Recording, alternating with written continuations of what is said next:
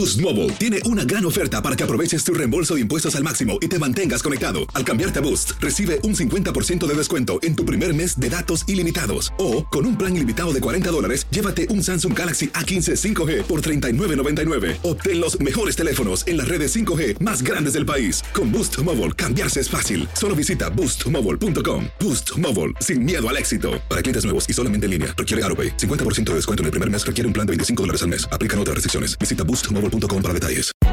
Hay gente a la que le encanta el McCrispy y hay gente que nunca ha probado el McCrispy. Pero todavía no conocemos a nadie que lo haya probado y no le guste. Para pa pa pa. Dicen que traigo la suerte a todo el que está a mi lado y esa es mi mala fortuna. Basada en el clásico de Juan Rulfo, llega Univisión, El Gallo de Oro. Supongamos que la caponera puede inclinar la suerte a quien ella quiera. ¿Estás tardando en conquistarla? Con Lucero, José Ron y Plutarco Asa. Este gallo está cambiando la vida. En una historia legendaria de amor y azar. No trates de cambiarme, no lo vas a lograr. El Gallo de Oro, gran estreno miércoles 8 de mayo a las 9 por Univisión. Euforia Podcast presenta. Era un espanto. Y los cuerpos de los ahogados que sacamos del río están como estaban esos. En otoño de 1989, en Argentina, un juez junto a su equipo debió enfrentarse al caso más siniestro de toda su carrera, el misterio de las primas. Escucha la primera temporada de Crímenes Paranormales en la aplicación de Euforia o en tu plataforma favorita. Hola, soy Jorge Ramos y a continuación escucharás el podcast del Noticiero Univisión. El programa de noticias de mayor impacto en la comunidad hispana de Estados Unidos. Hola, muy buenas noches. Hoy estamos transmitiendo el Noticiero Univisión desde Matamoros, Tamaulipas, en México, desde el mismo borde del río Bravo, el río Grande, donde comienza para muchos el sueño americano. Ciertamente, el surge o el incremento de los inmigrantes cruzando ilegalmente desde México hacia los Estados Unidos se está dando. Las últimas cifras que estamos viendo es que son cerca de 10 mil u 11 mil por día y esto implicaría que son cerca de 4 millones al año. Esta es una cifra récord. Decenas, quizás cientos están esperando poder cruzar y así comenzamos hoy nuestra cobertura de equipo. Jessica Cermeño tiene el primer reportaje.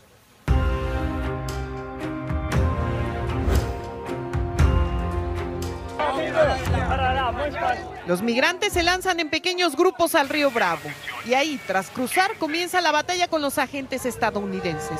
Vimos cómo los extranjeros ponían ropa sobre las espinas de metal para traspasarlas con menos daño, pero los del norte se las arrebataban.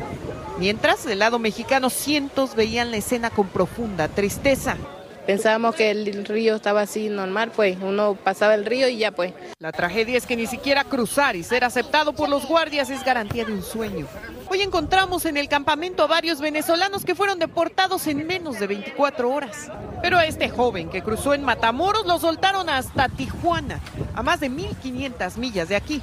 Y cuando vemos que vamos llegando la bandera de México, Ah, ¿Qué sentiste? No, nosotros ahí nos dieron ganas, muchos lloraron. Mientras el título 42 estuvo vigente, México recibió al menos a un millón de deportados extranjeros por toda esta frontera. Además, los expulsados no saben qué pasó con los suyos. Nosotros de mi esposa desde el sábado no sabemos nada de ellos. Son cinco mujeres y no sabemos nada de ellas. Por eso les gritan a los que van llegando que no naden, que hay que esperar a la cita.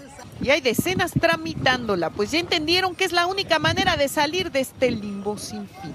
Pero a pesar de las advertencias de los agentes migratorios de los dos lados de la frontera, la gente sigue cruzando, a pesar de que saben que podrían deportarlos en unas horas. ¿Y si te deportan?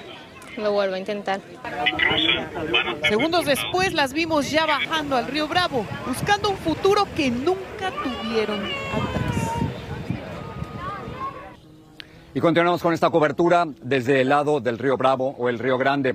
Hay tanta confusión entre los inmigrantes que algunos creen que después de pasar las autoridades los van a detener luego les van a permitir seguir su rumbo. Luis Mejida habló con varios que se encuentran allá en Brownsville, Texas, y nos cuenta cuál fue su destino final. A tu carro aquí, maestro, Dios te bendiga. Apenas llegaron hoy a Estados Unidos y ya están trabajando. ¿Por qué estás haciendo esto? Para completar el pasaje para llegar a Nueva Jersey. Estos migrantes venezolanos recién liberados juntan dinero para seguir viaje. ¿Cuánto te sale el pasaje? 550 dólares en autobús. Wilson Reyes tendrá luego que ir a la corte, pero la cita que le dieron es en tres años. Durante todo el día, autobuses trayendo migrantes liberados llegan aquí al centro de la ciudad de Brownsville para que sean procesados en este edificio y luego puedan continuar su viaje a distintos puntos del país. Todos salen con una distante fecha para presentarse ante un juez. Algunos, como Blender Pacheco, inmigración les da un celular para que se reporten. Me dieron un teléfono como un GPS, algo así, para me reportara todos los martes.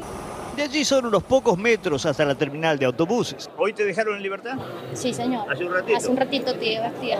Y aunque todavía muchos tienen que reunir dinero para el pasaje. Muy bueno el proceso. Muy bueno. Claro, muy, muy colaborador el proceso en cuanto a la familia del gobierno de Estados Unidos. Ninguno de los recién llegados se queja de su destino. Ya estamos aquí, ya lo logramos. De ahora en adelante son bendiciones.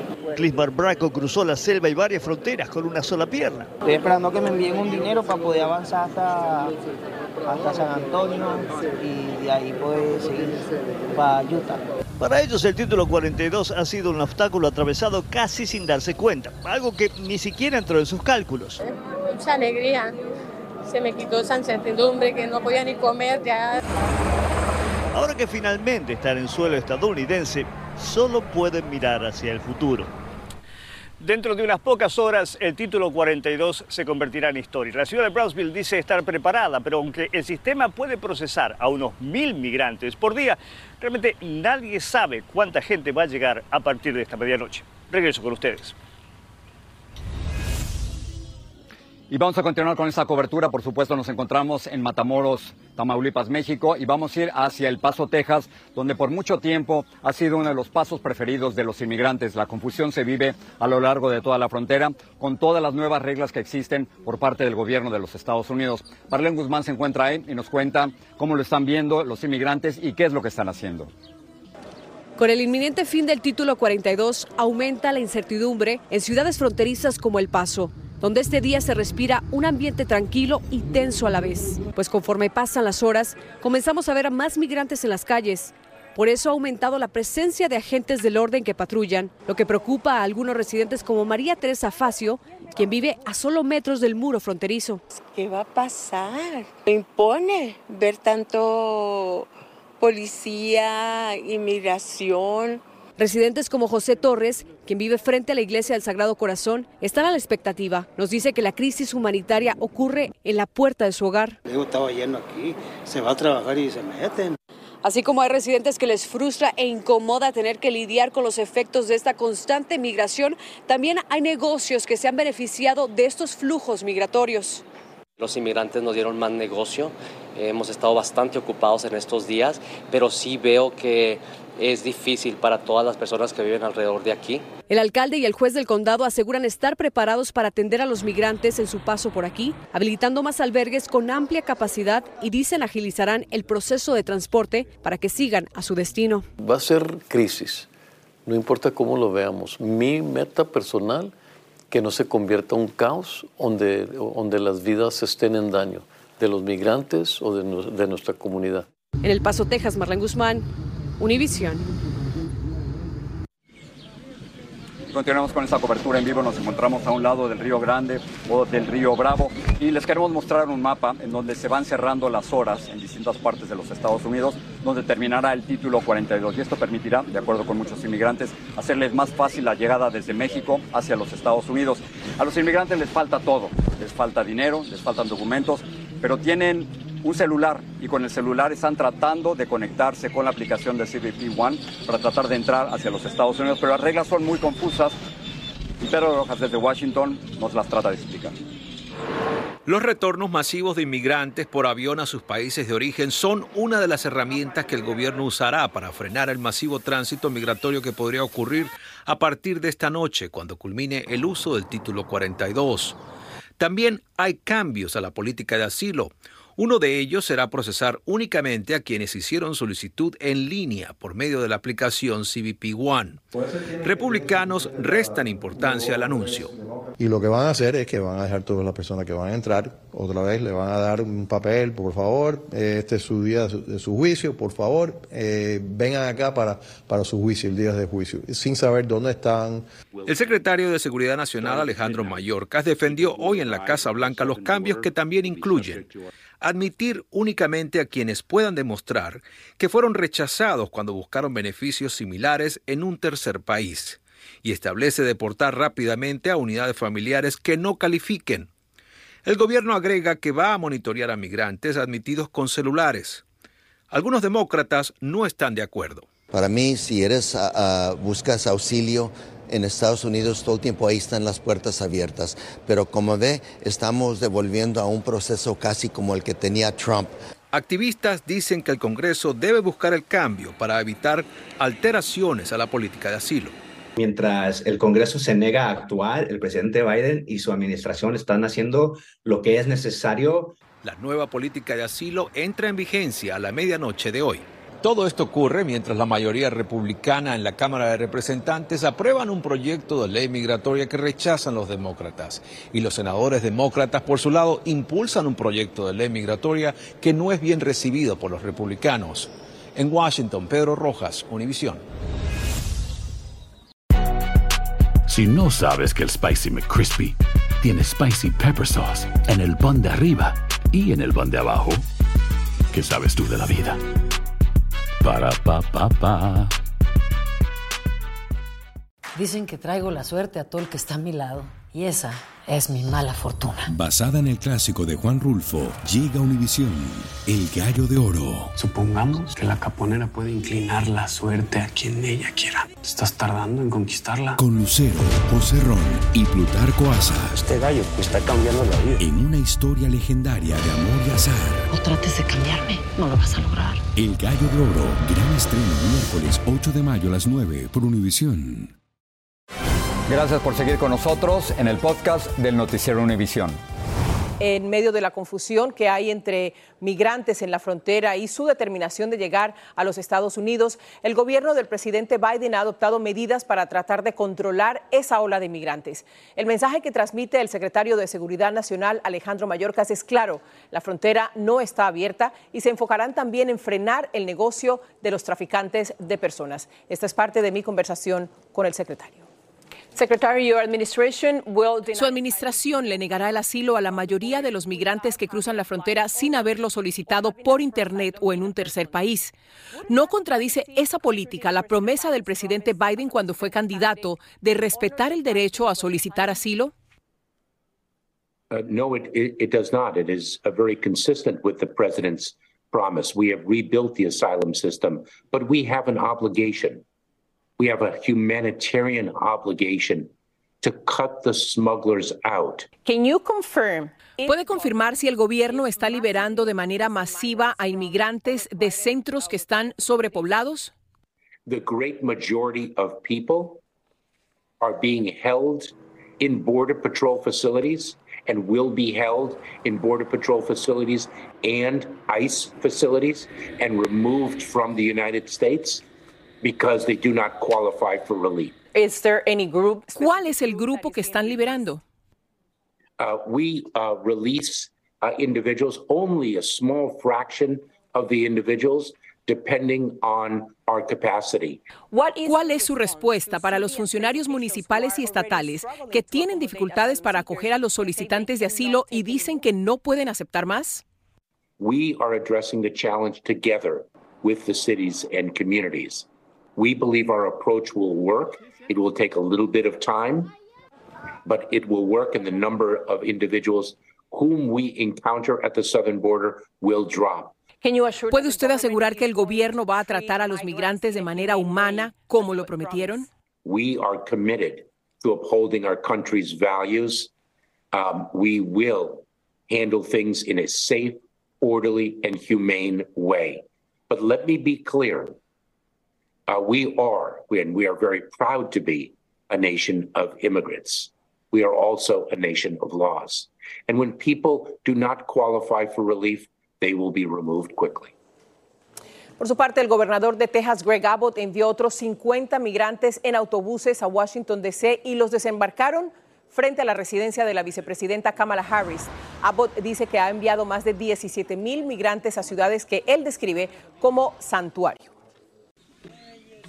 Continuamos el noticiero Univisión desde Matamoros, México. Lo que ven aquí a mis espaldas es una regadera, una regadera en un campamento y estas son algunas de las terribles condiciones en las que están viviendo los inmigrantes que quieren cruzar hacia los Estados Unidos. Y aquí están, por supuesto, las huellas, la ropa que han dejado de este lado antes de cruzar hacia allá. También del otro lado, en Ciudad Juárez, se encuentra nuestro corresponsal Pedro Ultreras y él nos dice lo difícil que es para los inmigrantes decidir si cruzar o no hacerlo. A escasas horas de que termine el título 42, en El Paso, Texas, le cerraron la entrada a algunos migrantes. Hubo momentos de conmoción al darse cuenta que ya no podían entrar.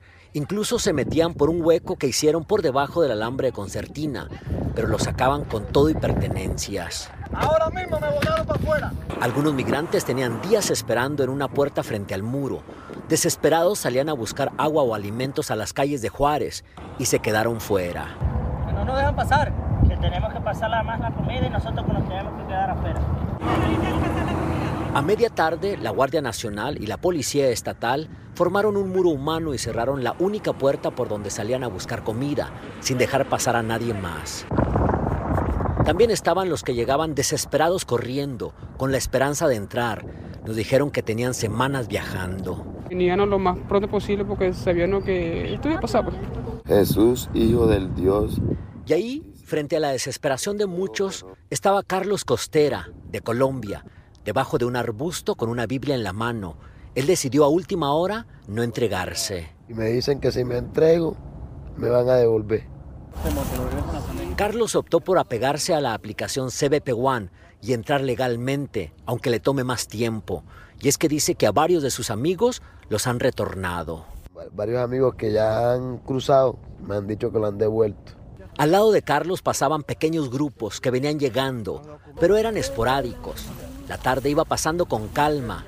Han llegado menos migrantes en el último día de los que muchos creían. Ya hace apenas un rato empezaron finalmente a sacar migrantes en autobuses de este, el único lugar donde los tienen concentrados, pero ya no están recibiendo a nadie más. En Juárez, México, Pedro Ultreras, Univision. Aquí en Estados Unidos, el alcalde de Nueva York, Eric Adams, suspendió por cinco días ciertas partes de la ley de derecho a la vivienda, citando la inminente llegada de más migrantes. Sin embargo, aseguró que ayudará a los solicitantes de asilo a encontrar un refugio.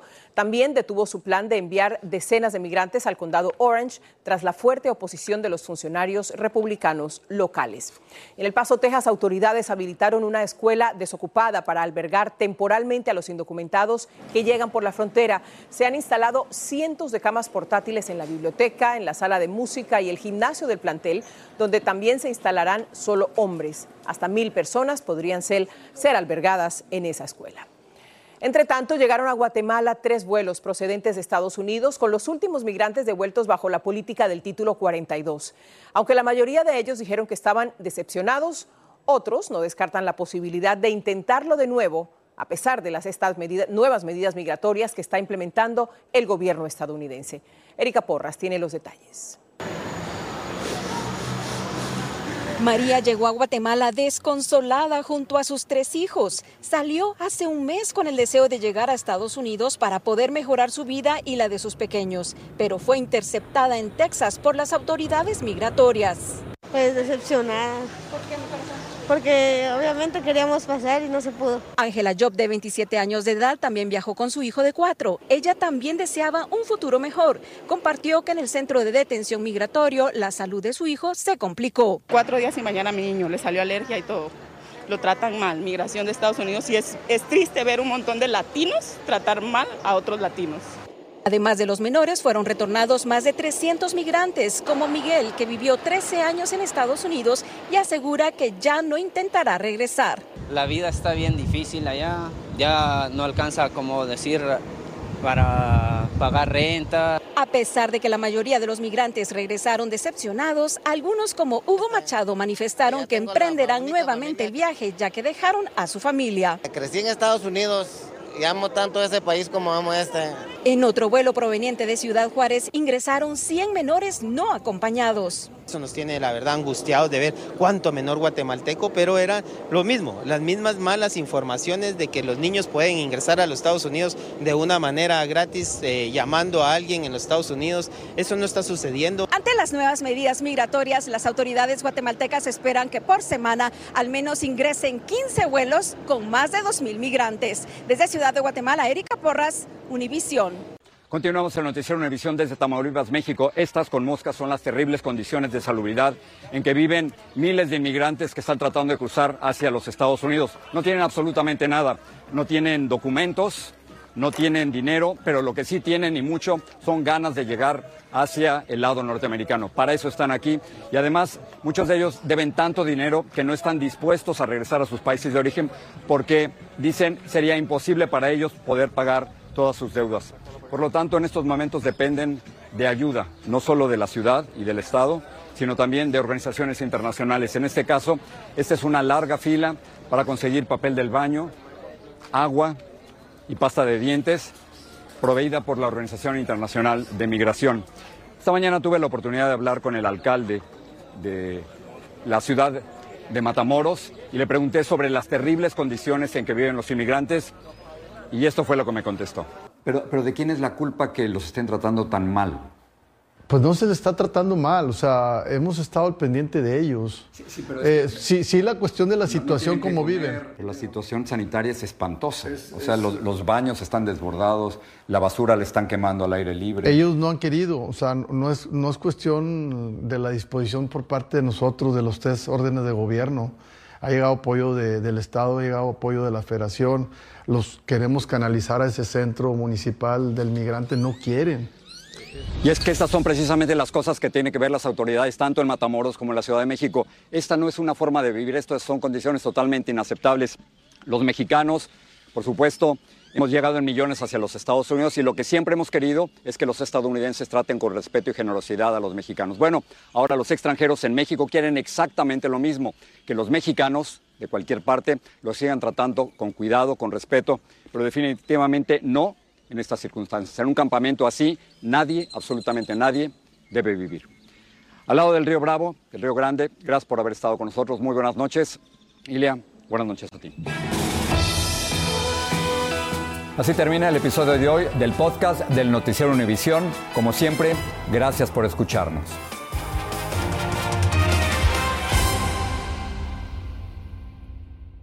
Soy María Raquel Portillo.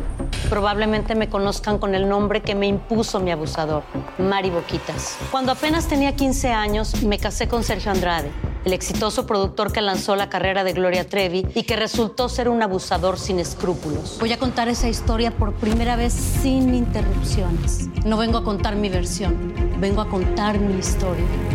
En boca cerrada.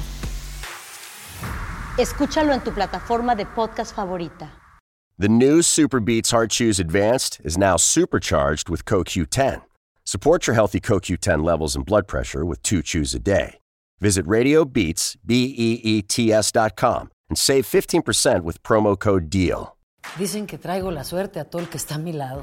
Y esa es mi mala fortuna. Basada en el clásico de Juan Rulfo, llega Univisión, El Gallo de Oro. Supongamos que la caponera puede inclinar la suerte a quien ella quiera. ¿Estás tardando en conquistarla? Con Lucero, José Ron y Plutarco Asa. Este gallo está cambiando la vida. En una historia legendaria de amor y azar.